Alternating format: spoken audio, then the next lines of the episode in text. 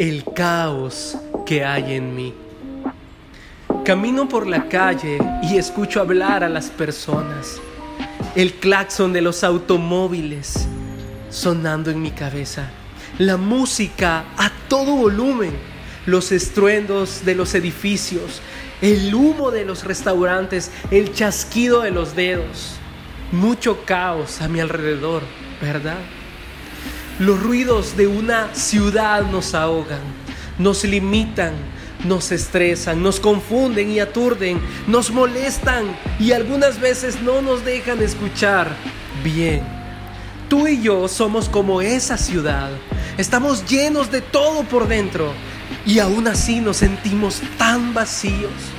¿Qué tenemos en nuestras calles más solitarias de la vida?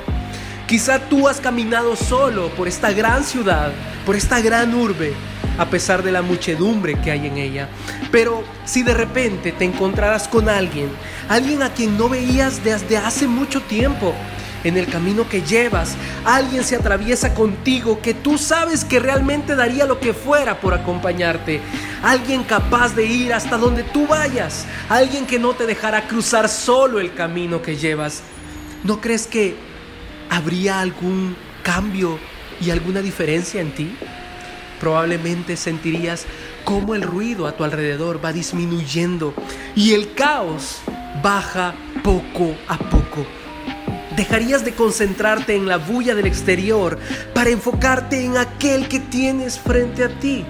Y ese que tienes frente a ti se acerca poco a poco, te abraza y diciéndote al oído suavemente, ya llegué, y si lo deseas, jamás me iré.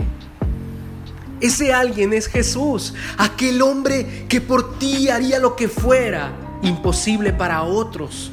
Jesús ha cambiado ciudades y en las ciudades que ha caminado generó un gran impacto muy profundo y muchos por el ruido dentro de sí se negaron a conocerle de verdad. Hoy Jesús quiere impactar tu ciudad, tus calles, tu vida de una forma radical. Quiere calmar el caos que hay en ti y que sea su voz la que puedas escuchar de ahora en adelante. Es el momento de que el bullicio que vives hoy no sea un obstáculo para escuchar la siguiente frase que es tuya. No estás solo. ¿Lo crees? No estás solo. Y Jesús te dice hoy, juntos construiremos grandes cosas. No te pierdas nuestro próximo podcast. Y si crees que alguien más necesita escuchar estas palabras, compártelo. Que Dios te bendiga.